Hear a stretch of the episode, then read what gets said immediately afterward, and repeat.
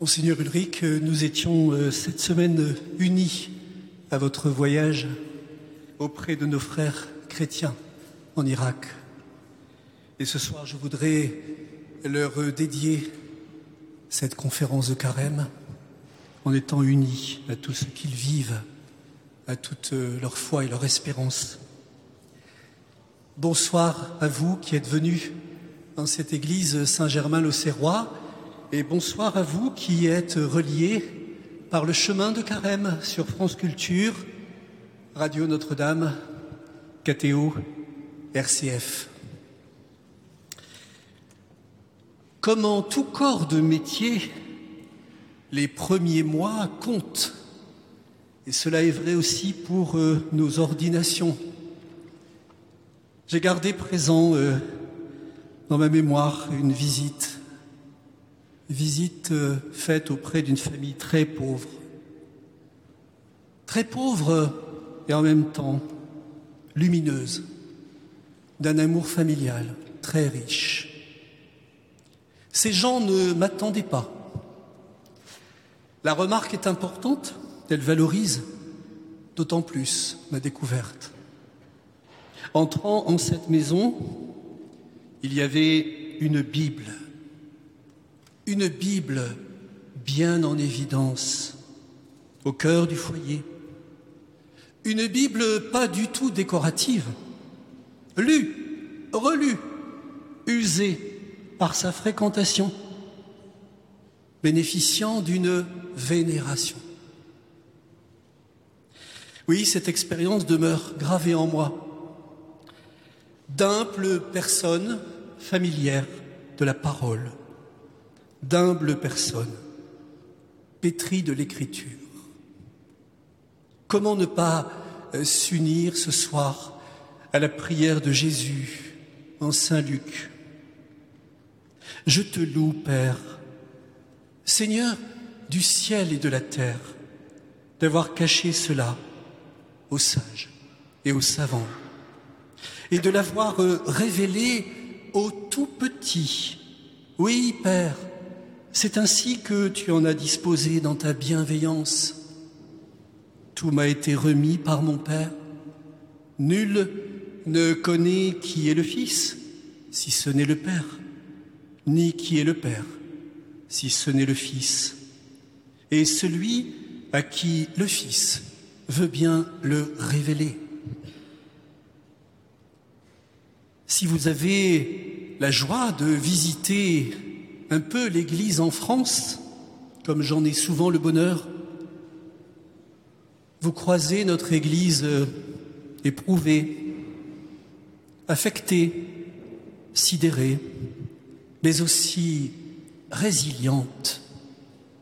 Résiliente activement dans sa dignité baptismale, ravivée par euh, la fraîcheur des catéchumènes, la préparation des JMJ est ravivée par la parole. C'est étonnant comme euh, les petits groupes bibliques, ça et là, sont comme euh, antidotes à l'hémorragie du grand corps. C'est étonnant comme la parole réconforte, nourrit, éclaire réunis. C'est étonnant comme la parole donne de se parler, là où les mots ne se trouveraient pas. Les mots de Dieu ont retenti en nos langages d'hommes que sa parole en nos cœurs à jamais nous délivre. Nous connaissons le cantique. Les mots de Dieu ont retenti aussi dans la synagogue de Nazareth. C'est le moins que l'on puisse dire. Euh, n'est-ce pas le fils de Joseph qui, selon son habitude, se lève pour lire la Torah? On lui remet le livre du prophète Isaïe. Il déroule le rouleau, Luc 4. Il trouve le lieu où est écrit L'Esprit du Seigneur est sur moi. Il m'a consacré pour annoncer la bonne nouvelle aux pauvres. Il m'a envoyé proclamer aux captifs la libération. Isaïe 61. Euh, tous les yeux sont braqués sur ce lecteur, ce lecteur qui est bien du pays, lui-même euh, pressentant peut-être déjà qu'il ne sera pas prophète chez lui.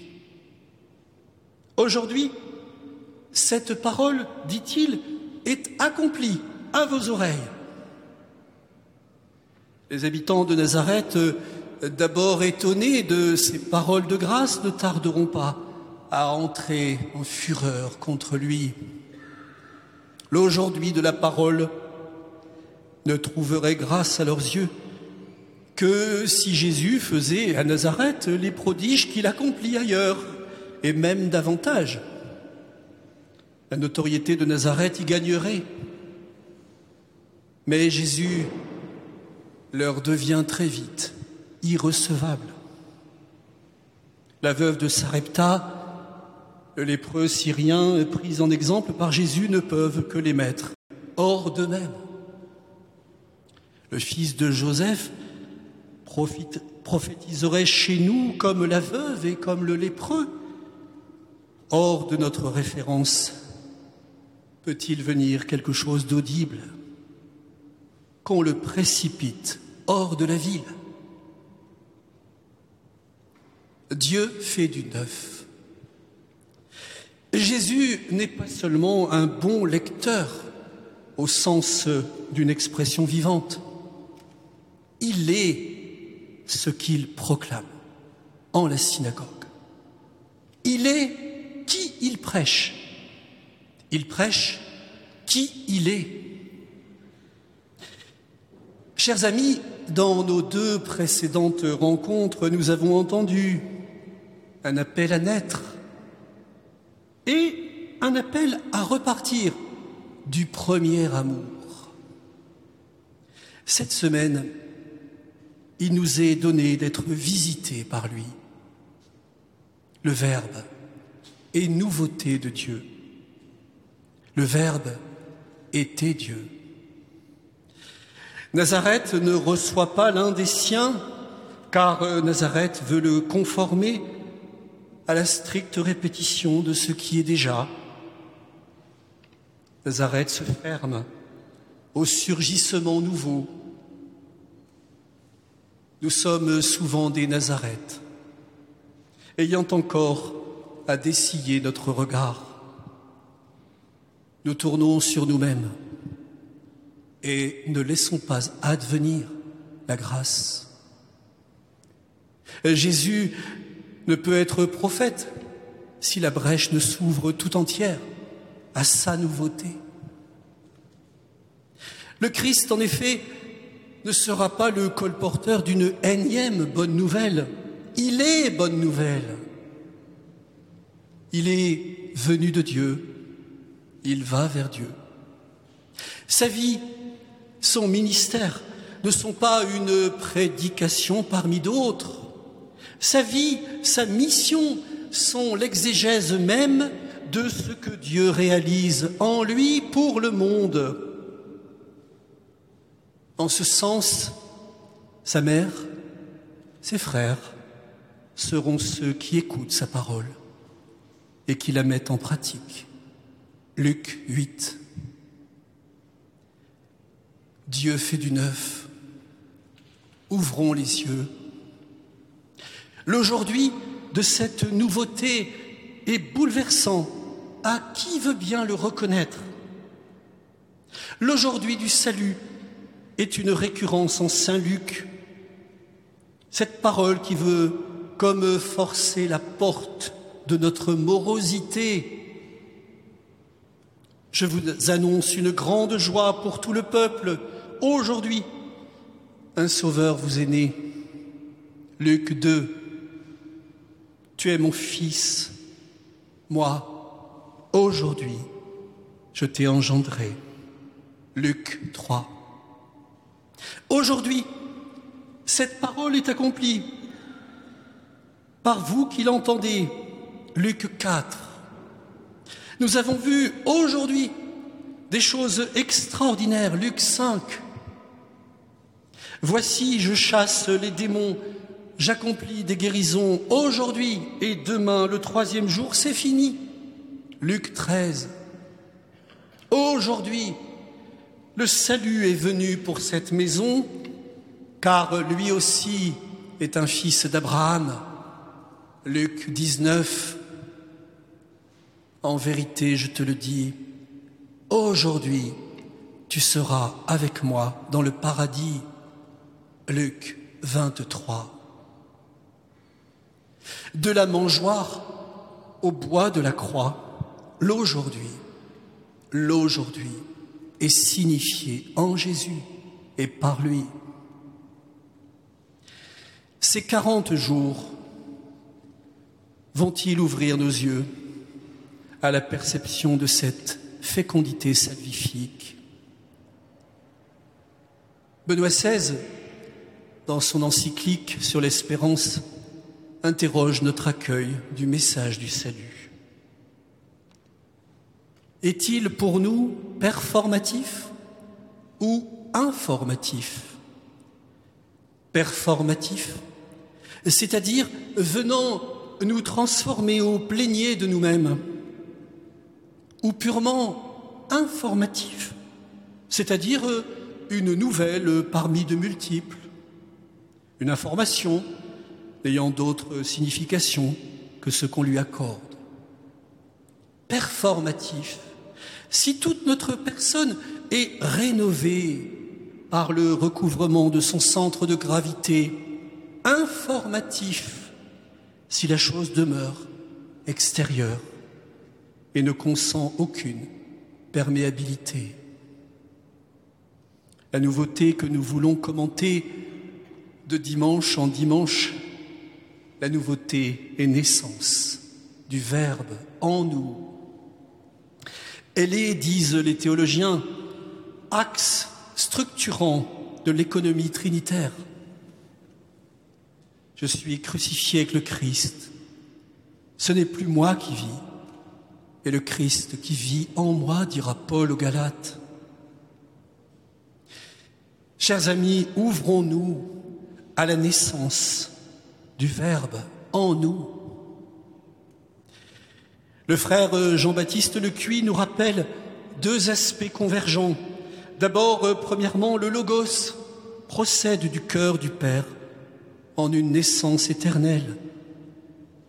Et en second lieu, dans le baptême, par l'Église, le croyant naît à nouveau à une vie dans la ressemblance au Christ.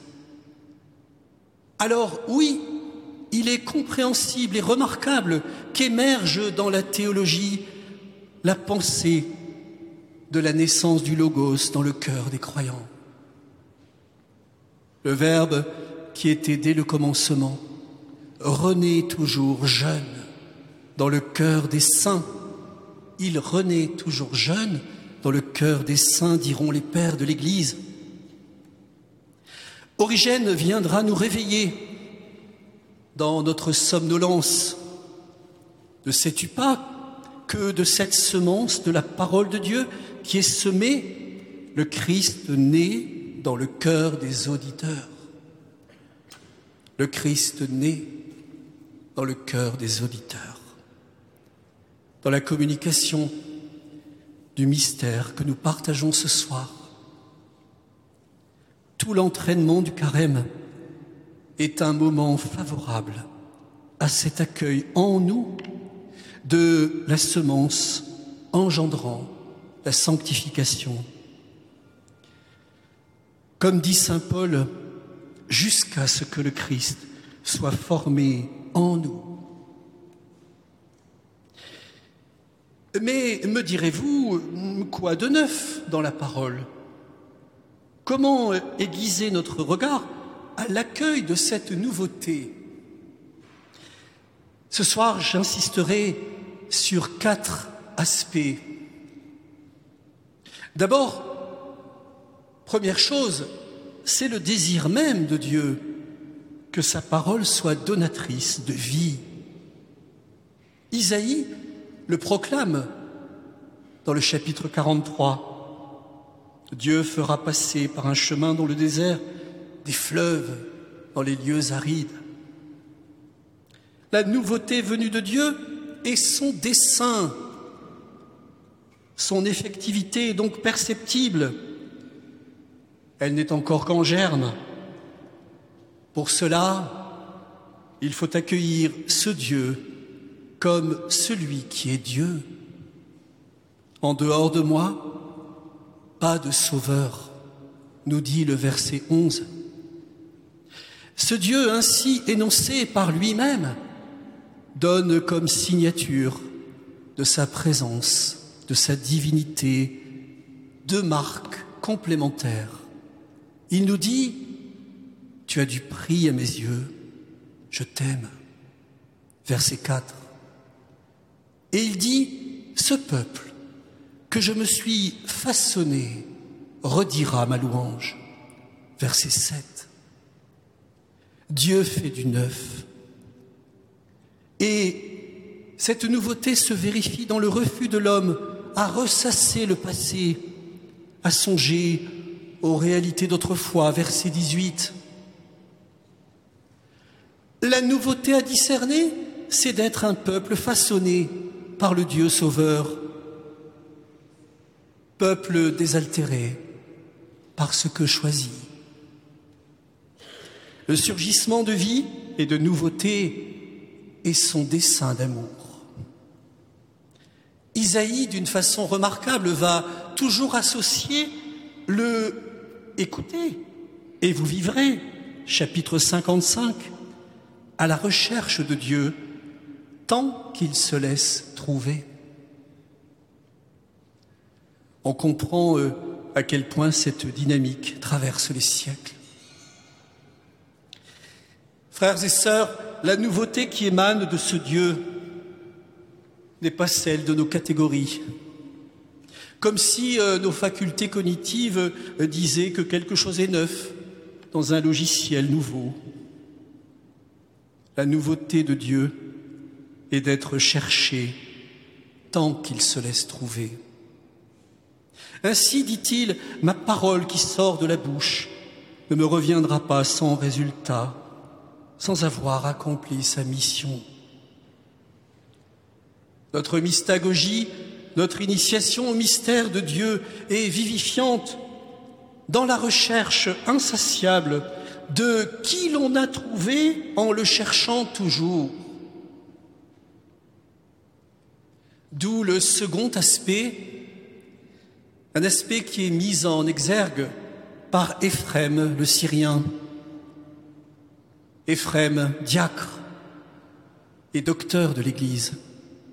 Éphrem, un puisatier de la parole. Éphrem nous partage son expérience. Qui donc, dit-il, est capable de comprendre toute la richesse d'une seule de tes paroles, Seigneur? Ce que nous en comprenons est bien moindre que ce que nous en laissons. Remarque très pertinente pour notre aujourd'hui. Éphrem ajoute, celui qui obtient en partage une de ses richesses ne doit pas croire qu'il y a seulement dans la parole de Dieu ce qu'il y trouve.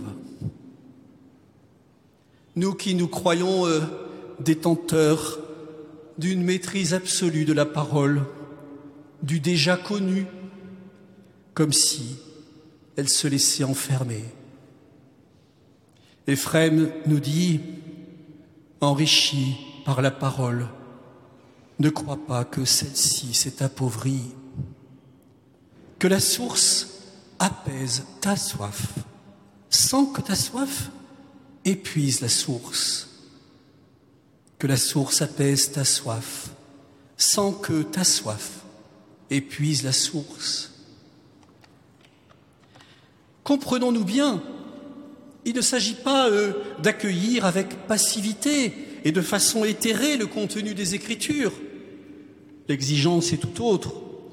Scrutons les Écritures, demande ce Père du désert, non euh, dans une frivole lecture, mais à rechercher, examiner, étudier les profondeurs de leurs sentences. Dieu désire vérifier si tu sers les Écritures ou si tu leur fais violence. Servir les Écritures ou leur faire violence.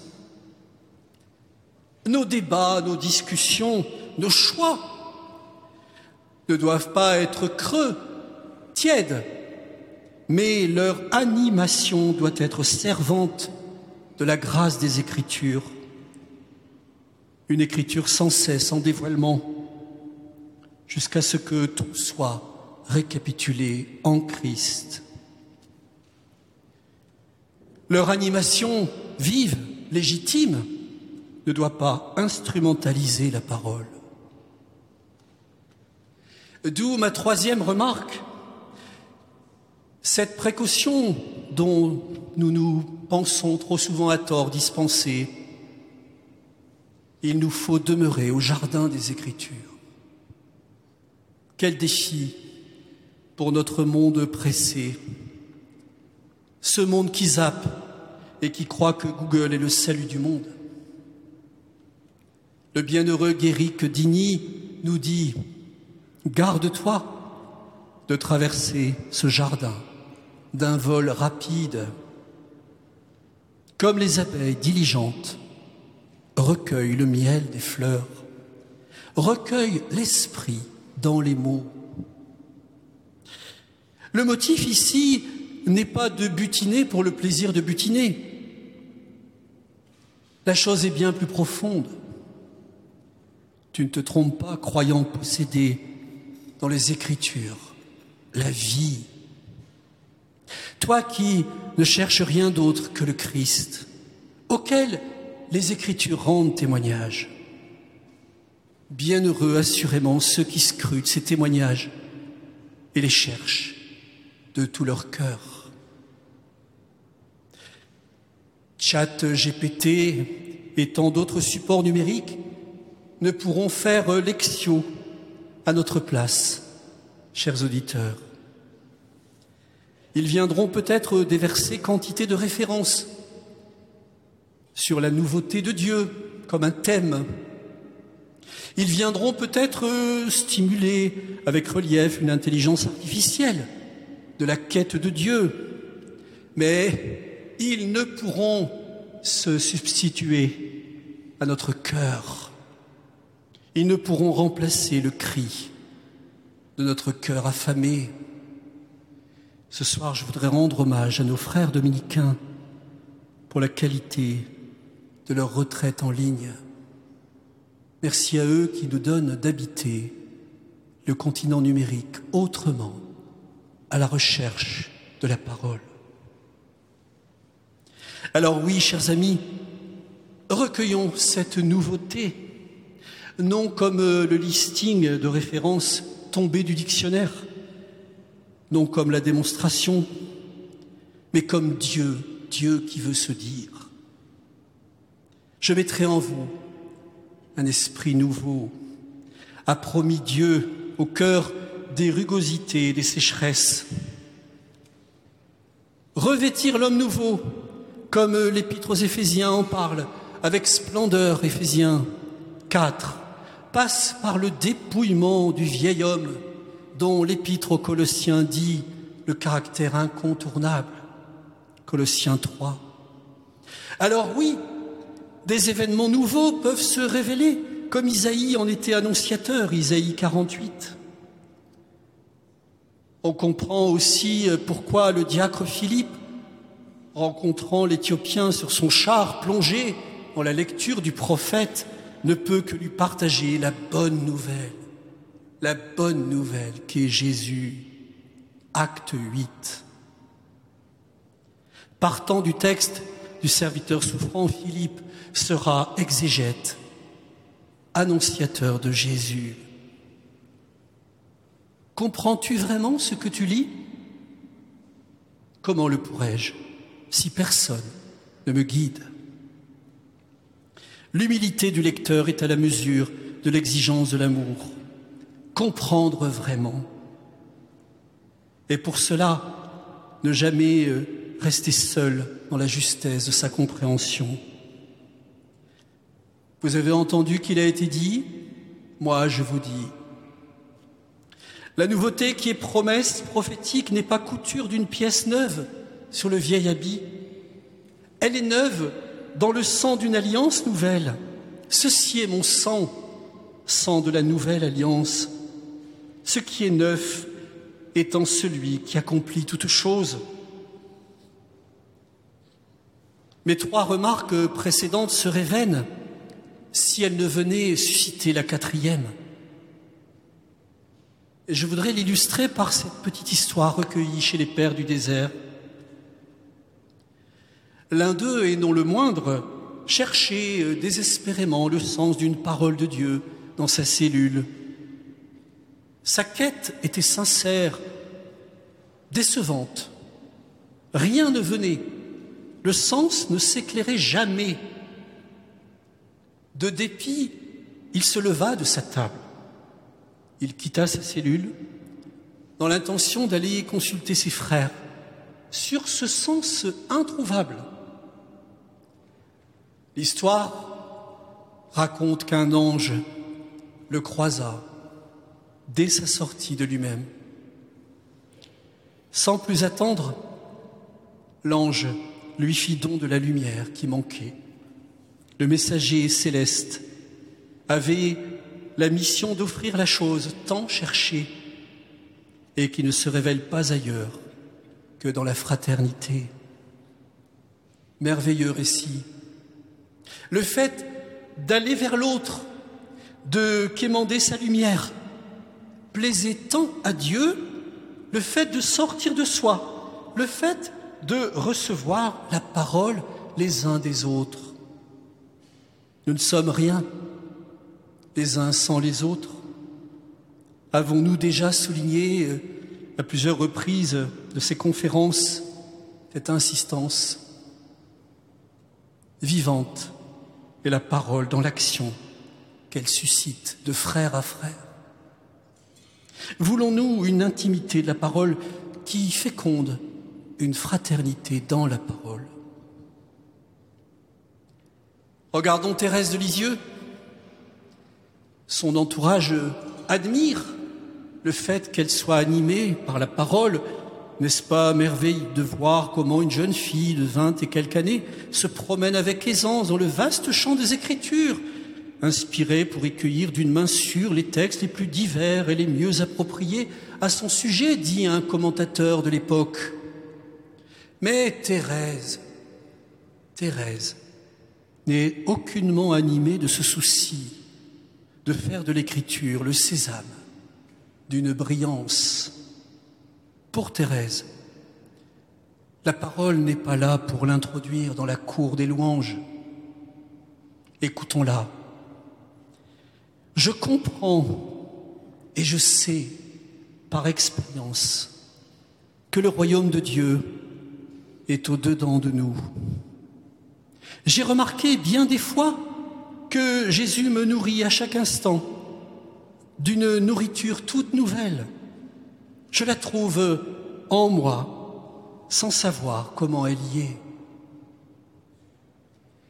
Avec Thérèse, nous sommes aux antipodes de l'étalage d'un savoir. Je comprends et je sais par expérience. Jésus me nourrit d'une nourriture toute nouvelle. Il le fait à chaque instant. L'immense Théillard de Chardin pourra dire au sujet de Thérèse, Thérèse, c'est le cas typique de renversement en oméga. Dieu fait du neuf. Il fait du neuf si nous consentons à être renversés en oméga. Celui qui nous mendie est le Verbe le Verbe éternel, écrit Thérèse dans sa poésie. Alors, ne soyons pas surpris que toute sa synthèse, sa synthèse sapientielle, comme disait Jean-Paul II, que toute sa synthèse soit Jésus. J'ai commencé cette conférence en me réjouissant d'une famille humble, assidue à la lecture de la parole. Je voudrais dire aussi l'urgence de cette attitude pour 2023. Nos rencontres synodales en sont l'illustration. Quand elles ne s'abreuvent pas à la parole, elles tournent court. Quand elles s'offrent au tranchant vivifiant de la parole, elles deviennent libres, rénovées, priantes. Elles deviennent force de proposition. Une réunion synodale, quelle qu'elle soit, aura-t-elle la sagesse de puiser dans la parole? Par exemple, en acte 15, pour expérimenter toute la dureté nécessaire de la discussion, mais toujours, toujours dans l'écoute des frères et sous la mouvance de l'Esprit Saint. La parole ne nous tire surtout pas du réel. Elle vient y accomplir avec nous la tâche du discernement. Hébreu 4 le dit, elle est vivante, la parole, énergique, plus affilée qu'aucun glaive à double tranchant. Elle pénètre jusqu'à la séparation de l'âme et de l'esprit, des jointures, des moelles. Elle passe au crible les mouvements, les pensées du cœur. Il n'est pas de créature qui échappe à sa vue. Tout est nu à ses yeux, subjugué par son regard. C'est à elle que nous devons rendre compte. Hébreu 4. Les notes bibliques nous disent que les possessifs exprimés dans ces versets peuvent être rapportés à Dieu. Tout ce qui est dit envers la parole est envers Dieu. C'est à Dieu que nous devons rendre compte. Dans mon ministère, j'ai eu la joie d'introduire un jour à Lille une conférence que venait donner le cardinal Vanois sur cette épître aux Hébreux. En écoutant son exposé, je compris pourquoi ce serviteur si humble avait voué sa vie à la compréhension de l'épître aux Hébreux. Et voici comment Albert Vanois unifie la mission du Christ à notre vie. L'offrande du Christ à Dieu est amour, amour extrême pour tous les hommes. Toute distance qui séparait l'homme de Dieu est comblée. Il y a une unité étroite, dit-il, entre parole de Dieu et sacerdoce du Christ. Oui, c'est le ministère de la parole du Christ comme très actuel. Le Christ nous transmet la parole divine, capable de nous sauver d'un culte qui était forcément extérieur, inefficace, marginal par rapport à la vie, le Christ nous fait passer à une offrande qui prend toute la réalité de notre existence et la transforme profondément dans l'adhésion filiale à Dieu et dans la fraternité. Voilà pourquoi la parole nous saisit tout entier et nous met à nu L'expression tout est subjugué par son regard est à entendre comme le verbe grec du lutteur, le lutteur qui s'avère vaincu par l'amour. Oui, il y a en nous le combat à livrer. La lutte est âpre, comme peut l'être ce sport olympique.